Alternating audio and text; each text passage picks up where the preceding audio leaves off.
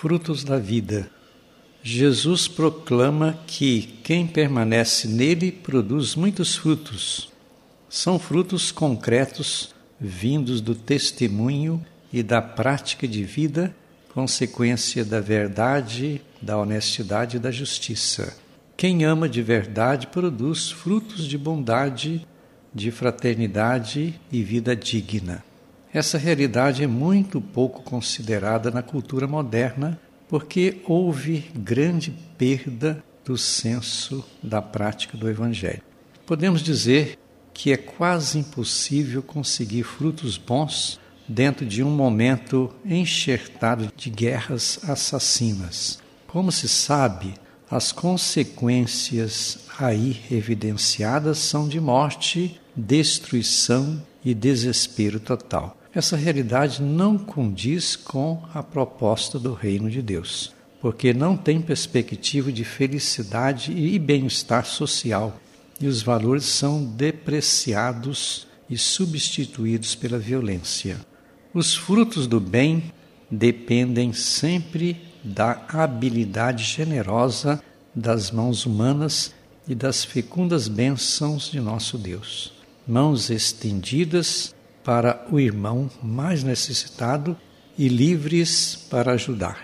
São frutos que saem do íntimo do coração, do esvaziar-se para dar felicidade e conforto ao outro. Fazer isto não deixa de ser uma dinâmica desafiadora, mas cheia de frutos ricos e saudáveis. O interessante é que a vida passa com muita rapidez.